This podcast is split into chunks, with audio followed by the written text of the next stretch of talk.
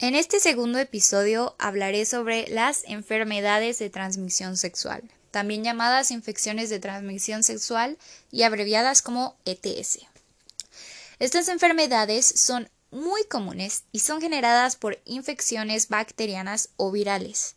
En su mayoría son asintomáticas, por lo que ha existido un aumento considerable en ellas, y pueden dañar el sistema inmunológico, presentarse como llagas o verrugas, afectar los genitales de las personas infectadas, etc. También pueden llegar a ser mortales. ¿Cómo se transmiten las enfermedades de transmisión sexual?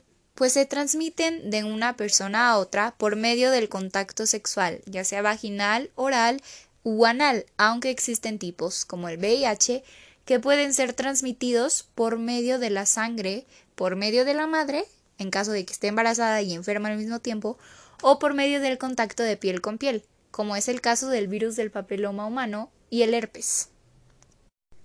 Es difícil conocer el momento exacto en que aparecieron, pues muchas son asintomáticas. Sin embargo, se tiene registro de ellas desde la Edad Media, y en los siglos XVIII y XIX se utilizaba el mercurio y arsénico como tratamiento, por lo que muchas personas morían de envenenamiento. El Código de Hammurabi, escrito entre 1795 y 1750 a.C., es un código de leyes babilónico que consideró por primera vez la gonorrea como una enfermedad de transmisión sexual. Fue hasta el siglo XX que empezaron a desarrollarse tratamientos efectivos por medio de antibióticos.